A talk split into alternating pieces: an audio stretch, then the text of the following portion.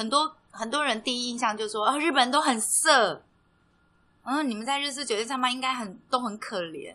我告诉你是 A 片看太多了。大家好，我是 Sienna，你现在收听的是 Bunny Talk，呃，巴尼播起来。我是坝内的负责人，也是调通的理事之一。Hi Sienna，我刚从那个中山北路一三五巷那边一路走过来，发现哎，路上其实蛮多这个酒吧啊，或者是酒店的。然后说好像，因为我自己是台北人嘛，我想说好像从来没有这么看到不一样的中山区这样子。不过我这边就蛮好奇，是说，嗯，例如说像我们不是很了解这一块文化的人啊，为什么从呃外观的方式判断说什么是日式的酒吧，什么是日式的酒店呢？其实有很多呃。生在台北、长在台北的人，有很多人没有来过林森北路。其实我在带岛内散步的时候，基本上我都会问一些学员们基本的问题，我都觉得这些很特别，就是很多人真的没有来过呢。那呃，我们就在台北车站走路不到十分钟的地方，却有很多人没有来过。那酒店跟酒吧的区别在哪里呢？基本上从外观上面，其实有时候是很难区别的，这倒是真的哈。那基本上大家走来林森北路，都会觉得每一家店都关得门紧紧的，好，然后外面都有贴着漂亮小姐的照片，那一种店感觉好像里面都在做黑的这样子，好，那但其实你知道条通里面的所有的建筑物基本上都在二三十平左右的店面大小，那像这样子的店面大小，如果我们要在里面做一些见不得人的事情，你知道每一个客人会有多开心吗？所以基本上是跟大家的想法是不太一样的。我们日式酒店的做法其实非常的严谨。好，那比如说我们这种店面，就是日式酒店店面，大部分都是开放式的空间。那如果我这个小姐跟客人有什么暧昧的动作，那我就每我就每天晚上都在跟客人有暧昧动作就好啦，对不对？那其实呃。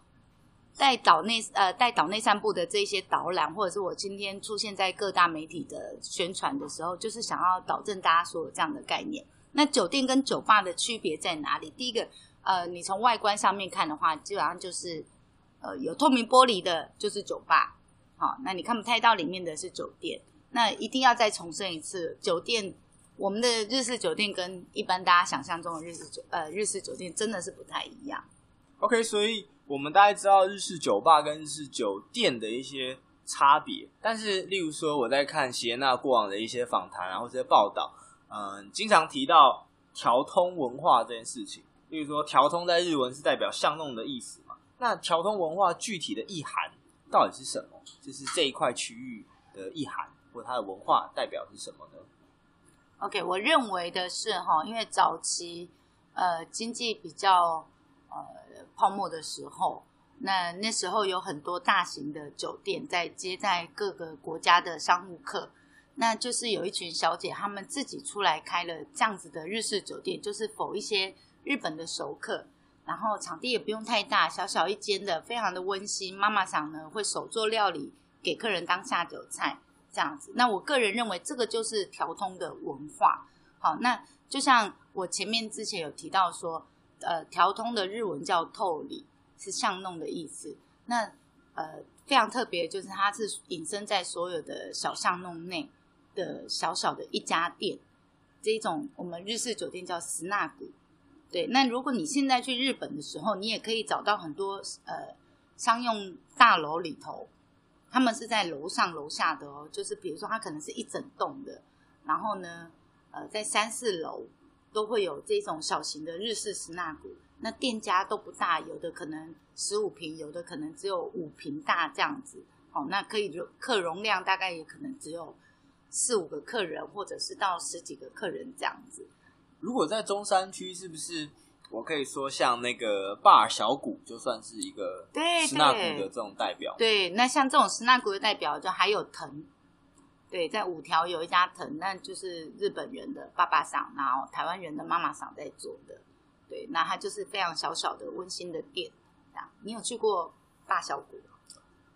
哦，嗯，对，对，它蛮特别的，就是一个人在顾店嘛，就小小的一家店这样子。我觉得蛮蛮日本的感觉，就是老板有一些规矩或者是一些规定，然后他想要打造一个蛮安静舒适的环境，他也不想要太吵的感觉。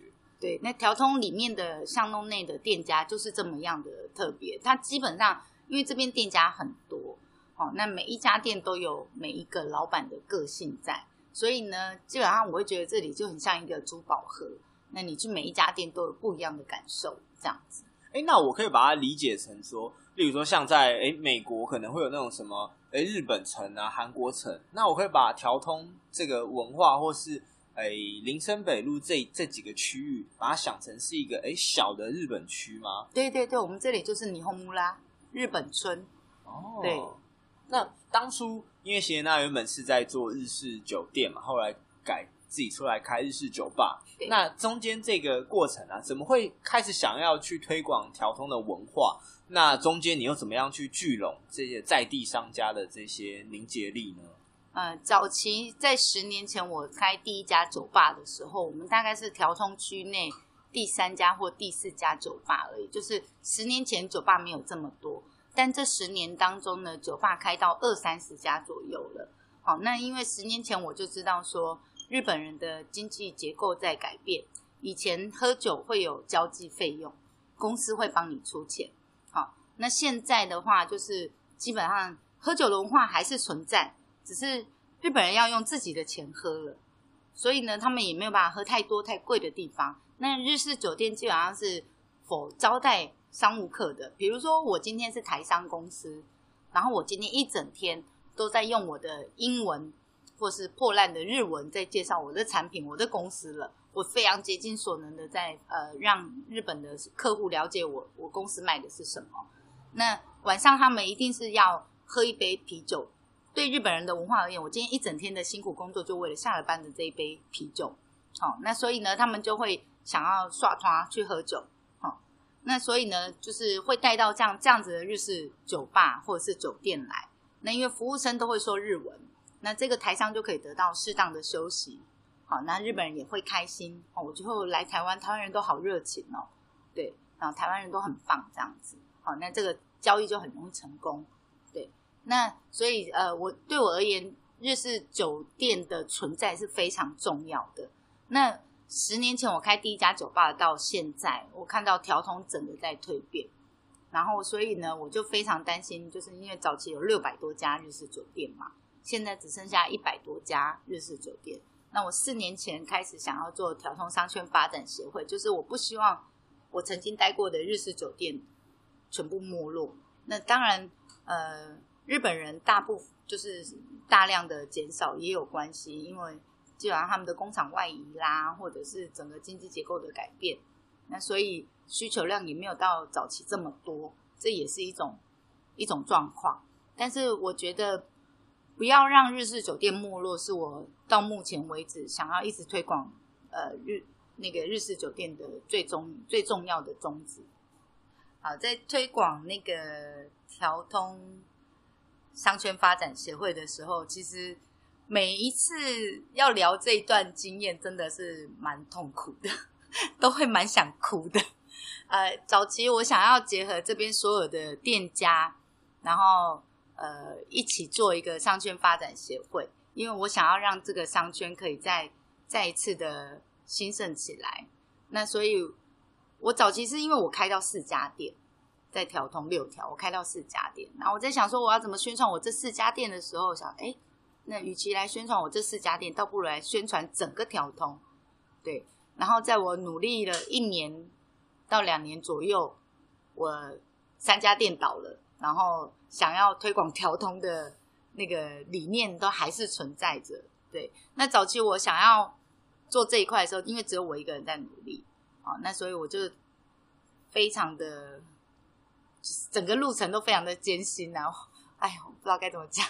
等一下，嗯，OK，我我曾经有想过说，因为我们大家都是叫，都是都是叫酒的店家嘛。那我们我我有想说，那不然就是我们集中叫某一款的 whisky，然后把它压低成本，然后再再叫每一个店家来拿。结果没想到就踩到酒商的线，然后还被酒商误会，说我要抢他们的生意，然后还被酒商的老板骂。那而且那个酒商的老板是我非常非常尊敬的一个人，因为我第一家店就开他们店对面。其实他对我非常非常的照顾，但是因为做这一件事之后，他就是他对我非常的不谅解，然后到现在我看到他，我都还是很害怕。对啊，就是我觉得这个误会真的是很难再解释，但其实当初的用意是好意，但是他就觉得我的方法是错误的。对，那现在希望他也可以看到，说我不是真的是要让我自己红，而是我真的是想要推广这一块地方。那我还有发，呃，自己去印开会通知单，然后丢给每一个店家。那时候我四个晚上跑完所有这边的店家，然后每一家店都敲门进去，然后把开会通知单交给他们，然后有的人当着我的面把那张纸揉掉。然后有人以为我是推销员，然后就是把我赶出去这样子。哦，那有的人本来说愿意跟我谈，后面又说不要谈了这样子。那就是有很多种种状况。然后还有店家就说啊，这个女人就是想要红，对，就想要红。但是其实我花自己的钱，花自己的时间，为的就是想要让更多店家可以跟我们一起齐心协力的。改善这一块地方，因为我们这一个地方其实是蛮灰色地带的，哦，就是我们的法令呃标准也非常的模糊。那为什么这里不能做一个专区合法专区？因为其实条通这一块是非常非常特别的，全台湾只有这一个地方会说最多第二语言店家聚集的地方，几乎每一家店都会说第二语言。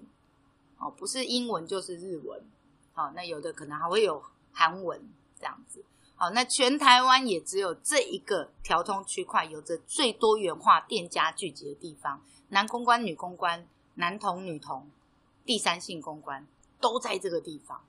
那全台湾也只有这一个地方卖酒的店家最密集，光是这三点，我觉得就非常符合当一个观光的重地。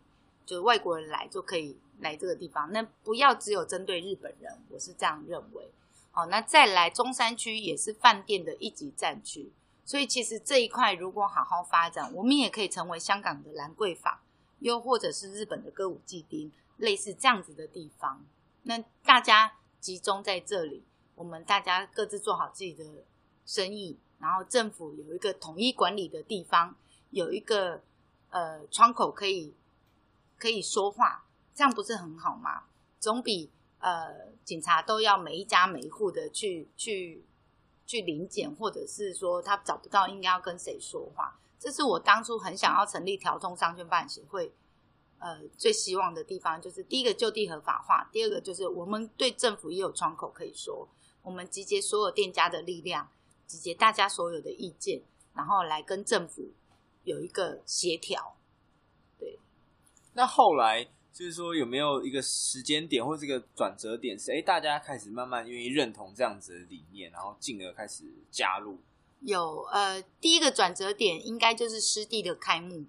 对哦，他们开幕那一天，我的眼泪掉得比股东还要快，因为我就觉得他们愿意在这个地方，然后开这种非常文创的地方，我非常的感动，就是会吸引不同的年轻人进来。那当然，湿地的呃所有的。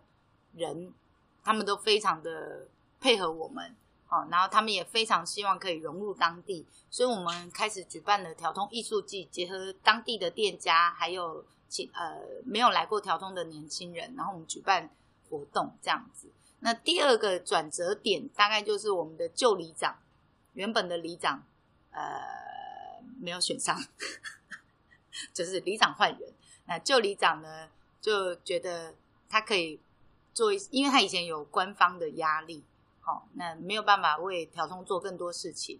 那他现在就是呃卸下这个责任之后，他就觉得他可以来帮忙推广商圈发展协会这样子。那因为有他的帮助，所以就很多地方大佬都出现了。那像现在我们的理事长就是呃调通的大地主，他有很多店面这样子。好，那他也是非常的热心公益哦。然后再来就是我们的秘书长，好，因为我们这一群人基本上都不太会懂得这些什么商圈的操作。那我觉得大叶哥，我们的秘书长非常的努力，非常的棒，好，然后帮我们 organize 所有的东西。那要不是因为有他，我们的很多流程都其实做不太起来。对，那现在就有很多店家愿意加入商圈发展协会，然后商圈发展协会也会帮他们解决现在目前很多的问题，比如说像现在的纾困方案，好，然后很多的呃小姐的就业方案什么之类的都有。对，那我觉得现在是很棒的时候。嗯，所以等于是说，诶，不管是跟在地的这一些呃。商家或者是相关的有利人士啊、地主啊，或者是政府这些呃不同的不同的组织，或者是一些不同的渠道，有一个比较好的连接，那大家也比较好全面性去做一个推广。对对对，那像比如说现在疫情的关系嘛，所以我们就是呃为了可以让我们都顺利的营运，所以我们就是台北市政府也透过商圈发展协会来跟所有的店家做宣导。比如说安全距离啦，或者是量体温，然后喷酒精这些，然后店内的客客人的呃留客数这样子，对，都有做都有做宣导。哎、嗯，那像贤娜，你刚刚有提到这个岛内散步的导览嘛？对，那这部分的话，可以跟我们聊一下，说你怎么样让更多不不是不了解这块的人，或者是年轻人去接触这个商圈的文化呢？那基本上就是除了一些报章杂志来采访我的时候，我们会推广条通的文化以外，我觉得最实际的动作就是呃参加岛内散步这一块，因为我会带着所有的学员走在条通里头两个小时，然后第一个就是介绍这附近的环境，然后第二个的话就是介绍日式酒店的呃，比如说薪资架构或者是服务方式，或者是因为我们会停留在。某一个店面里头，就是那个日式酒店里头，好，那所以就是可以做更多细细项的导览或者是介绍，因为其实当日式酒店小姐不是每一个都可以当的，她必须要受过训练的。那这个训练是什么？就会透过这个岛内散步，然后会做比较详细的介绍，这样子。嗯，对。不过现在因为疫情的关系，也都暂时暂停了嘛。呃，没有，但是我们有做那个，就是基本上你只要戴口罩就可以参加这个活动，对，因为只有我一个人在说话而已。哦，理解理解。好，我相信观众朋友听到这边还是有点怎么怎么讲不飒飒，就是说，哎，那这样到底，例如说刚刚讲到日式酒店的小姐，不是每个人都可以当啊什么的？那这边刚好谢娜在这个产业也有十几年的经验了哈。对。那我们这现现在这一 part 我们就聊一下日式的酒吧啊、酒店这块，我相信大家都蛮好奇的，尤其是前一阵子这个疫情，大家开始对酒这个酒店有些了解，一个神秘的账单，说哎，这个到底他框了？哎，这价钱怎么算呢？然后对那时候那个确诊的事情嘛，对那那一天的账单就有流外流出来，然后网上就很多乡民说，哦，这个角色应该怎么样？一个大哥带小弟啊，他为什么只叫了几个小姐啊？什么之类的，好，蛮妙的。OK，那我们就先聊一下。其实我自己就蛮好奇的，像因为我自己有做一些研究嘛，像我觉得蛮好奇，酒店小姐她主要的收入来源是什么？像是我看有时候会提到所谓的这个赏大酒这件事情嘛。对，那酒店小姐她主要的收入可以分成哪些呢？我们讲哦，酒店业其实有分很多不一样的。嗯、你知道台式酒店就有分什么制服、礼服、便服。对对对对对。对，那其实日式酒店只有一个样子而已。它其实真的只有一个方式。那它在服装上会有一些限制吗？还是我们先讲好了，嗯、就是你知道什么是公台，什么是私台吗？很多观众朋友应该就是。You know, 你们没有去过酒店的，有 应该也不能也不能承认这样。那我们先问说，你知道什么叫公台，什么是私台？好，就是我们在做呃介绍的时候是这样，就是我们刚刚我前面介绍过哈，台式酒店跟日式酒店的分别。接下来是公台跟私台。好，公台就是每一桌都要去打招呼，这一个叫公台。那私台的部分，就像你们看到账单一样，哪一个小姐坐下来。然后就开始算时间，这个他的时间是属于这个客人，这个叫私台。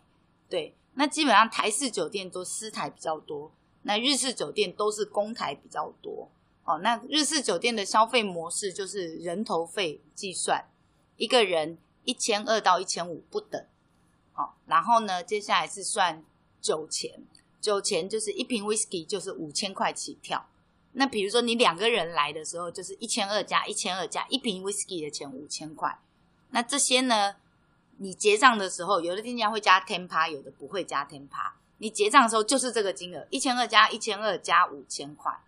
那小姐的时间是算在里头的。那营业时间，日式酒店营业时间是晚上八点到凌晨一点。那你进来的时候就是可以从八点做到一点。那小姐会轮流来跟你打招呼，对，服务生会跟你轮流的打招呼，轮流的跟你聊天。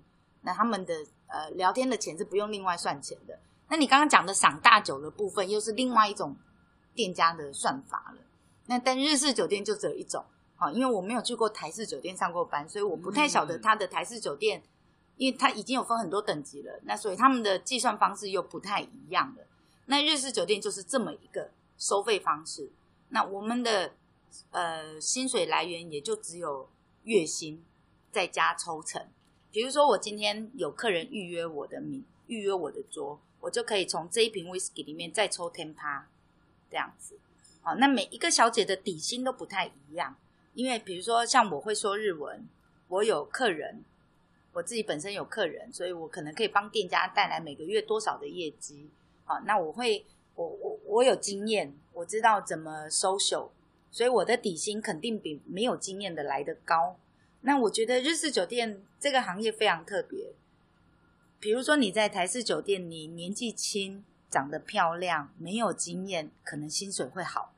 因为你是新鲜的，但是在日式酒店就不一样喽。日式酒店是你没有经验，就算你长得再年轻、再漂亮，薪水还是一样。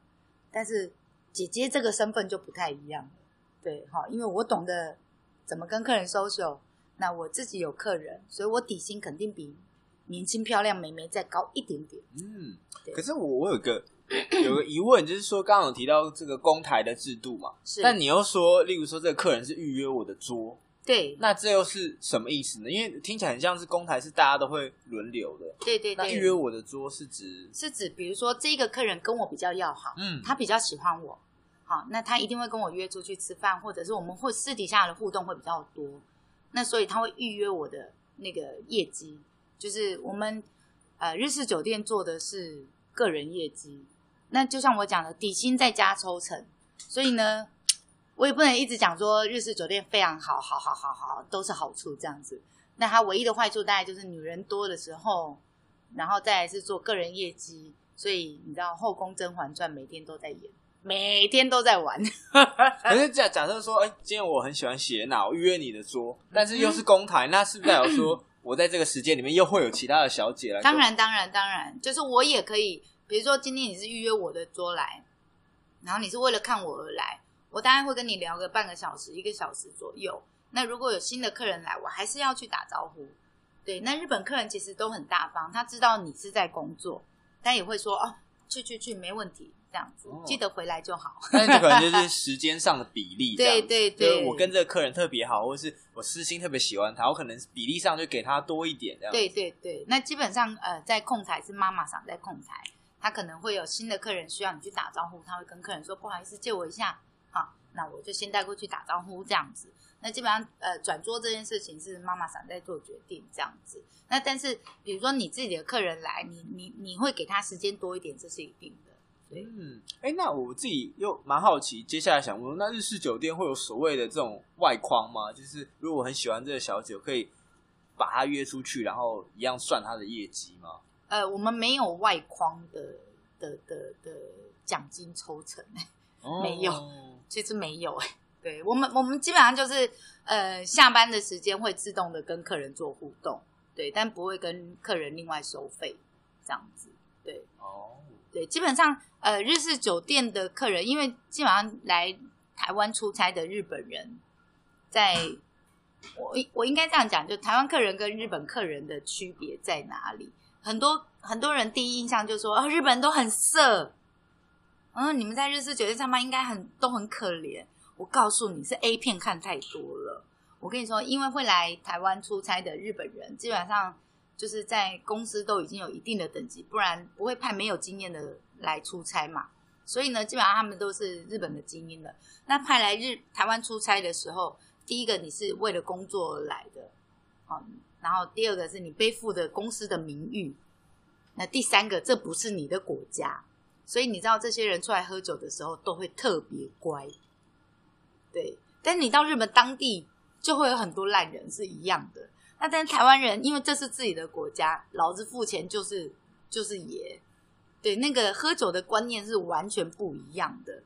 对，那然后再来就是日式酒店一瓶酒就要五千块起跳，好一点的 whisky 就要八千一万这样子。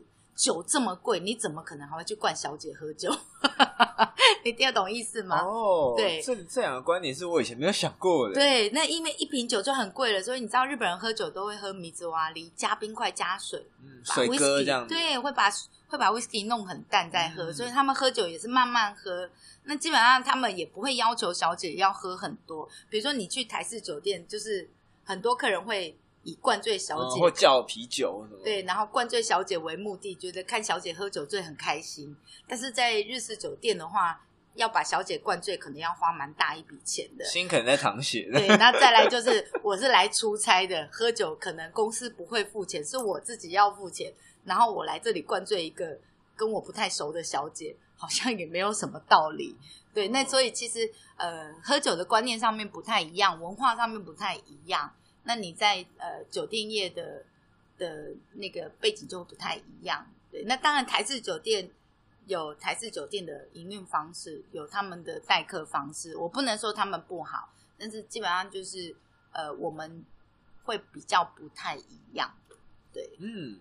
好，那像谢娜刚好提到说，日式酒店的小姐她可能诶起薪或者是这个受薪的方式，可能跟你会不会日语啊，或是有没有一些相关的技能或才艺这些有关系。那我就会蛮好奇说，像如果是一个都不懂的小姐，她可能要学日文啊，学花艺或这些相关的一些比较呃品味的这些东西，那这部分的话，店家通常会怎么样去培训他们？那这个培训的费用会是店家负担吗？还是怎么样呢？早期的话是比较严格一点，就是会规定小姐呃每天都要呃学某一样东西。但是因为现在太难应征到新人了，好、哦，然后再来就是现在的年轻人也不太像以前一样，就是以前以前可能资讯比较没有那么发达，所以。就是一批小姐跟着这个妈妈桑会很始终的跟着，但是现在就不一样。现在隔壁那一家店多一千块，她就跳过去了。然后或者是那一家店她比较没有那么辛苦，就跳过去了。所以现在对小姐的要求也没有到这么高了。那呃，现在还是会要求语言能力，因为基本上大部分的客人都是日本人，所以你还是要有基本的语言能力。那现在的。没有经验的小姐起薪，我觉得这是看每一个店家不一样，但至少都会在三万二到三万六左右这样子。好，那我们都说我们是酒店的公务人员，因为一天只有六个小时的工作时间。好，我现在讲的都是日式酒店的部分哦，好，不是我们店哦。对，好，然后呃，基本上现在我早期进来日式酒店的时候，呃，学日文、学插花、学茶道这些东西。呃，学高尔夫球，呃，比如说教练的费用，公司会出一半，但是他会规定你的，比如说三个月内不准离职，那呃，教练的费用会帮你出一半。如果你三个月内离职的话，教练费要归还。哦，对，有点像那种违约金，例如说什么机师啊、空姐，他可能有些培训，对对，要签一个违一个条约这样子。对，那呃，比如说日文的话，那时候的店家他们是请日文老师到店里来教。对，他会有一个呃店家专属的日本人老师，哦，然后会提早来店里，然后会教跟呃我们这个行业相关的日文，对，然后再插花的话是学学一个美感，好，那茶道是学日本文化，对，那这两样的话，基本上你只要参加过一次，妈妈桑都不会再逼了，因为他只是希望你有一个认识这样子。好，那瑜伽的部分，因为我们上班的制服基本上就是长礼服跟短礼服。好，那另外一个就是旗袍。对，那所以呢，呃，美姿美仪的部分是因为旗袍都是定做的。对，那你只要多吃一点，那个旗袍就会很紧。对，然后妈妈常会希望说你不要太胖，也不要太太太骨感骨感。对对对，真的。所以比如说姐早期的旗袍，现在拉到大腿就拉不太上来了，因为已经当老板娘很多年了。对，但是就是。基本上，呃，店家会对小姐的一些基本上的要求，比如说你真的，我觉得做日式酒店非常妙的是，我第一年进去日式酒店的时候，我觉得很可爱。就是我以为，因为我不太会喝酒，你知道，我到现在都还是不会喝，我到现在一杯啤酒我就挂了。对，我，我，我，我一直以为做酒店就是要很会喝酒。我以前当专柜小姐的时候，很专柜小姐很会喝，我都是顾包包的那一个，然后。当我告诉他们说我要去当我去当酒店小姐，大家都很讶异。你不会喝酒，你怎么当酒店小姐？对，那因为还好，我觉得，嗯、大家有散酒的方式啊。那第一年我进日式酒店的时候，我觉得非常的特别，就是我坐沙发椅要坐三分之一，背要挺直，笑不能露牙龈，穿短裙短礼服的时候要有一条手帕放在那个大腿的部分，要遮住大腿沟。对，我觉得哦，这些礼仪真的是。也太淑女了，就是都是一般学不太到，就是学校也没有人教，到了公白天的公司也没有人教。我觉得这个是就是非常特别。但当然第一年的时候，我的妈妈桑比较老派一些，被骂的蛮惨的，对，很特别啦。哎，那像你。你从这个日式的酒店啊，后来转战到酒吧之后啊，因为像你在报道里面有说，就是原本是可能是贩卖这种暧昧的关系，到变成贩卖友情嘛。那你觉得这种氛围啊，或者这种尺度要怎么转换？哦，我第一年出来自己开店的时候，其实也是很很难抓，嗯，因为我已经习惯日式酒店的模式了。比如说，以前妈妈想说，呃，坐在客人旁边，手要放在客人大腿上。好，你要让客人觉得你是喜欢他的，不管这一个客人是不是你喜欢的型，但是今天客人花钱来这个地方，要的就是一个一个一个一个仰慕的感觉，对，他就他就会觉得你就是应该要对客人，就是比如说我们我们会有三秒、七秒凝视法，对，就是我会盯着客人三秒钟，嗯、然后。会用这三秒钟来判断他有没有喜欢我，好，那七秒凝视法就有一点像你在看外国的影片，那个男女主角要接吻的时候，会有一个凝结的那个刹那，那七秒凝视法基本上是在玩这一块。好，那所以我第一次出来自己开店是要做酒吧的时候，其实很难去抓这个界限。那比如说我们在送客的时候，我。我我基本上都会给客人一个拥抱，嗯，对。那以前在抱客人的时候，是两只手环绕他的腰，如果他比我矮，我都要蹲低一点，然后环抱他的腰，有点像小鸟依人一样说拜拜这样子。好，那送客要目送客人到呃上计程车或是消失在巷子口为止。那我现在自己做呃酒吧之后，比如说我在跟客人做拥抱的时候，我是一只手上面，一只手下面，肩膀碰到为止。就不会让他碰到我的胸部这样子。好，那我跟客人现在在跟客人聊天的时候，我们也会有一个距离，不会到全部，就是我的手也不会放在他的大腿上的。好，那我也不会对他玩三秒、七秒凝视法了。然后我对他讲话也不会再是比较偏呃吹捧的部分。好，那以前日式酒店的时候，我们会比较重视在你要去捧客人，你要去吹捧客人，好，你要去称赞他，你要去干嘛？那像我现在自己开酒吧的话，就会以朋友的方式在跟客人聊天，对，会有很大的区别。那这这么多年下来啊，你觉得说这样子的文化，或者是你观察这整个生态，有没有什么样的改变？例如说，像你前面也提到说，日本的商务客也减少啊。嗯、对对对，再来就是，我觉得早期的话，因为早期的商务客都会打高尔夫球。是一定要去陪打高尔夫球的。那现在的商务客比较偏年轻，不爱打高尔夫球的很多，对。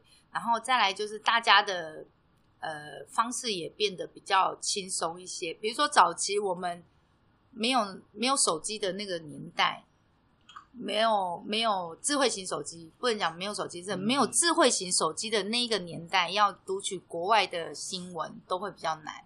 那那时候，呃，台日往返比较频繁的时候，基本上都是当天的报纸，客人出差来台湾，然后报纸，然后妈妈常会把所有的呃头条都念过一次，好，然后我们要知道日本的时事，你比较好跟客人聊天。那现在不是，现在就是。手机打开来看，你就可以知道，呃，国际间的事情了，那就会比较好操作。好，我们早期七点上班，八点开始营业，七点半前是整理服装仪容，七点半到八点是扣客时间，就是你要传讯息跟客人嘘寒问暖这样子。好，然后八点之后开始营业这样。那现在就没有了，现在就不会有这么多的繁复的东西，就是你不会。还要去呃找日本的资讯，就手机就可以了嘛。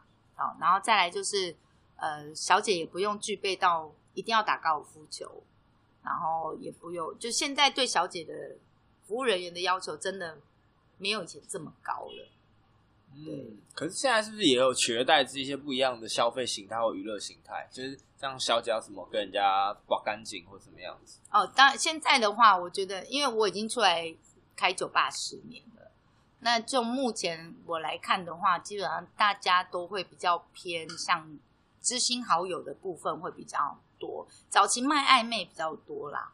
那现在的话，我现在的日式酒店或者是酒吧，基本上大家都会是以交心的一个方式比较多，因为呃联络方方便很多了。比如说以前你只能寄 email，或是更早期是你只能寄信，但是现在有 line 啊，就算客人回日本了，你还是有办法视讯啊。那现在在连接感情上面就会更方便、更容易了。对，那所以我觉得现在的。呃，聊天方式或者是呃跟客人交往的方式就会比较大幅的不同。嗯，对。那你觉得这这一阵子或这几年啊，台湾的客人有变多吗？哦，有有有，台湾客人真的变多了。比如说早期有一些店家不接台湾客人，是因为其实那不算歧视，你知道，有很多很多台湾客人说啊，我较早来的时阵吼，拢不爱和我礼拜安内啦，吼，哎，日式酒店都不接台湾客人安内。那其实不是不接台湾客人，而是因为当台湾客人多的店，日本人会害怕，因为台湾人喝酒的方式真的比较不一样。台湾喝酒了之后，讲话会比较大声，唱歌会比较大声，然后他们会非常热情，想要跟隔壁桌的日本客人一起唱歌。但是日本客人不见得会愿意，不是每一桌都 OK 的。对，那他们会觉得我就自己跟我的同事来，然后隔壁那一桌唱的好大声之类的。好，那现在的话就是呃，现在的出差的人年纪也比较轻了，大家都年龄层都比较轻一些，所以就越更能够接受这样的呃台湾人的热情，所以台湾人的店家也变多了，对，嗯，接受台湾客人的店家啦，早期是真的有那种不接台湾客的店家，哦，所以他不接的原因是因为怕这种。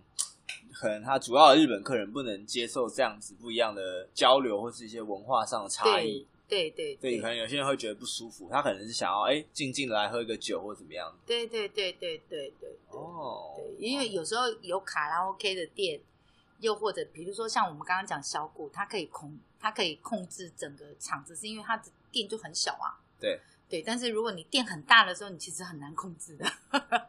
对啊。所以那时候就会呃有出现那种没有办法接台湾客人的店家，这样。嗯，了解。哎，那我听说你最近除了这个日式的酒吧之外，未来有一个新的想法或计划，哦，可以跟大家分享一下吗？对，未来的话，我会做一个情欲书店。对，就是是希望可以以性教育为主。对，因为我我我。一天看十个男人好了，我在林森北路十五年，你看我一天看几个男人了？对，那我觉得很多男生是需要需要学习或者是被教育的，那当然女孩子也是。好，那情欲这部分非常的广，比如说有脑袋的，有身体的，对。那我觉得比较重点的是，比如说性平观念，这也是非常需要被推广的一个部分。好，那。很多人是因为不了解，所以会觉得恐怕呃恐惧。对，那但当你了解之后，你就可以做到谅解这一块。对，所以我觉得呃这个是我非常想要做的一块。那呃因为情欲的市场很大，那我们呃最先开始会先从 BTSM 开始做推广，这样子。好，那现在目前的话，我们正在架设网站，正在架设杂志的部分。那未来我们会开实体的店面。好，那因为我的本业是做酒吧，所以我想要把我的酒吧融合书店，然后再来融合就是情欲的市场。比如说我们的实体店面到时候会有一间调教室，SM 的调教室。那再来就是会有情欲的艺术品的展览区，然后再来会有一个酒吧的空间。然后再来就是我们会办很多的呃不一样的活动，比如说呃用书来办活动，又又或者是用活动来带书这样子，那会比较偏向于比如说呃两性的或者是比较情欲相关的。那未来我们也希望我们可以开发呃我们自己品牌的成人情趣用品，那或者是 SM 的调教道具这样子，嗯。所以它虽然名名称叫书店，可是听起来比较像是一个复合的空间。对对对，我们是立志，我们是想要做一个品牌。对，但是呃，说书店好像也是也是有点太过了，因为书也不会有几本，嗯、会以选书相关的书可能没有到这么多。对，我会以选书为主，大概会是应该是一个实体呃一个实实验性质的一个呃酒吧。空间吧。哦，好，那我们就拭目以待。然后最后的一些时间，我想说，因为刚刚谢娜有提到嘛，她一天可能至少看到十个男人，然后我就觉得说，哎、这方面两性关系好像也可以跟谢娜就是请意一下，听听看她的想法。所以我就会想要像问你说，在你看了这么多男人之后，你你你的爱情观是什么？然后中间有一些。曾经有过一些改变吗，或是怎么样子？哦，有。我觉得进这一行改变最大的，真的就是我的爱情观。嗯，第一个妈妈想教我很多，比如说，但这种不太适合在广播上说，因为我第一个妈妈想，呃，她已经上天堂了，她不太会说中文，她只会讲台语、跟英文、跟日文，所以她的台语非常的。溜，但是他的台语也很特别，就是他五句话里面有三句脏话混杂在里头。那所以我们就先跳过这个，不太适合讲。但基本上就是那个概念是这样，就是比如说我早期呃在当那个专柜小姐的时候，我交一个法国男朋友。嗯、那那时候廉价航空没有，就是很难买到廉价航空。对对对，因为十几年前嘛，应该应该有，嗯，应该快二十年了。对，那那时候我我。我就觉得，嗯，我努力工作，然后存了半年的薪水，然后就是买一张机票飞到法国去找他。嗯、对，那但是因为在那边，他又他又没有负责我的 shopping，没有负责，他只有负责我的吃跟住而已。对，然后呢，我我花费蛮高的，就是在那里法国的消费蛮高的。我去花了，就是住了两个礼拜之后，我又回来穷了半年。然后我在那边跟妈妈想。分享这件事，他就说：“你真的有够笨的，就是外国男人有比较好吗？”但是他讲的比较露骨一点，外国男人有比较好吗？为什么你还要出去给人家，嗯、然后再回来呢？Okay, 这样子，对。然后他说：“如果这对方真的爱你的话，他会为你着想，对，他会他会想说，你休假两个礼拜，那你这生活费该怎么办？这样子，对。那所以我觉得，呃。”感情观上面改变我很多的，就是这个妈妈桑教我的。因为我后面再交了一个美国男朋友，他对我就真的非常的贴心。因为我们在台湾交往了一年之后，他调去美国当 CEO，好，那他在那边稳定下来之后，他就帮我买了机票，然后还汇了呃六万块的台币给我，希望我可以过去两个礼拜。那这六万块呢，是因为我还要租房子，我还要生活，然后我还要给我父母钱。所以呢，他是希望这六万块可以 cover 我这两个礼拜的薪水，然后让我去美国可以比较安心这样子，好，然后呃到了美国之后，他又怕我无聊，每天给我八十块美金，然后叫我可以出去自己买东西，或者是看我要去哪里玩，坐车去哪里玩都可以这样子。嗯，但其实那个地方鸟不生蛋的八十块完全没花到，因为我去一个最近的超市，我就要走去一个小时回来又有。因为如果你没有开车的话，对呀、啊，而且那时候应该也很少 Uber 什么的。对，然后就哦，好恐怖、哦，但是是一个很好的经验啦。嗯、就是在进来这一行之后，我懂得怎么让自己当一个呃。就是妈妈想说，我们不要当 cheap woman，对。那我懂得让自己比较呃，跟别的女生不一样，对，我是这样认为。那感情观上面呢，我现在学会了。我们看这么多男人，呃，我觉得没有所谓的好男人，只有适不适合自己的男人。嗯，因为。他出生是一个个体，我出生是一个个体。我们在某一个时间点错在一块了，你不可能要求对方去改变，那你只能改变你自己的方向，对，你只能改变自己的方法。所以呢，你只能不断的沟通再沟通。那没有所谓的好男人这一块话，这句话是什么意思？因为男生就是有男生的想法，女生永远不会了解。他有时候做的事情，你真的。在你看来是不好的，但最在他而言，他只不过是做他自己而已。对，所以你只能透过沟通再沟通，就是找出适合自己的男人，那一个就是好男人。嗯，对，因为可能别人没办法用你用他期待的方式让你去爱他。对对对对对，哦、每一个人爱人的方式都不一样。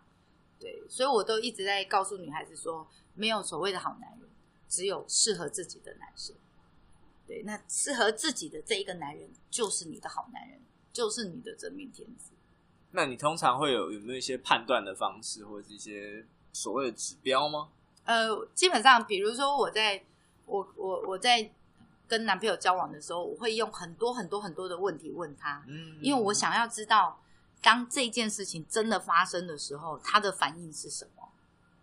然后再来就是，比如说你也知道我做这一行的，会每天跟很多异性做互动。对。那我要怎么让我的另外一半安心？就是靠催眠，就是一直不断的告诉他，这么多男人当中，我选择的是你。嗯。对。然后呃，催眠他，他就是他是我的唯一男，他是最适合我的男人，这样子。对。那基本上是这样，就我觉得适度的催眠很重要。那催眠是什么？催眠自己，你自己是最特别的，你是独一无二的，这样会让你自己有自信。好，人觉得最寂寞、最无助的时候，就是没有信心的时候。当你对自己有自信的时候，别人就会觉得你是一个闪闪发亮的人。对，然后比如说像我最近有看那个。日本第一牛郎罗兰，oh, 对罗兰斗的书，oh. 我觉得很好玩。他有一句话叫做“怎么让我的气场消失？”光圈，对。然后我觉得是这样，就是当你有自信的时候，光圈会自动出来，那光圈会跟着你。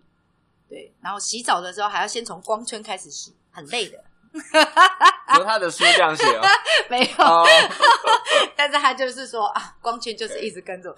我的，我觉得就是你就是要有足够的自信心。Uh. 对，当你爱自己的时候，别人也会爱你；当你不爱你自己的时候，别人就不爱你了，因为连你自己都不爱你了。对，所以你要去催眠自己，当一个有信心的人。再来就是催眠你的另外一半，好，让他也相同的爱你。再来就是我透过不断的沟通，在做调整，不断的沟通调整，你才有办法呃两人携手，然后跨越重重的困难。对，嗯，这是我的。我看过这么多男人，然后我觉得你无法去改变他们，那我们就要改变我们自己，是最好的。了解哇，非常的让人发人深省。但我相信不止不止那个对女生啦，可能对男生很多时候也有些道理也是通用的啦。对对对，男生要懂得体谅。我觉得很多时候是，比如说。当你给女生，就你另外一半女生的催眠不够的时候，你给她自信心不足，她就会不安。那她不安的时候，她就会夺命连环扣，她就会做出很多任性的要求。那就是你给她的自信心不足。其实亚洲男生是这样，很少会称赞对方。嗯，你看，如果是呃其他西洋国家的人，他就是 "You so beautiful, you so sexy"，有没有？但是我们很少会说这些话，你也很少会称赞说，就是比如说你老婆买了一件新的衣服的时候，你也不会说“哇，好美”。嗯，你很少亚洲男人会做出这一种这一种赞叹的表情。对，对，那你女孩子。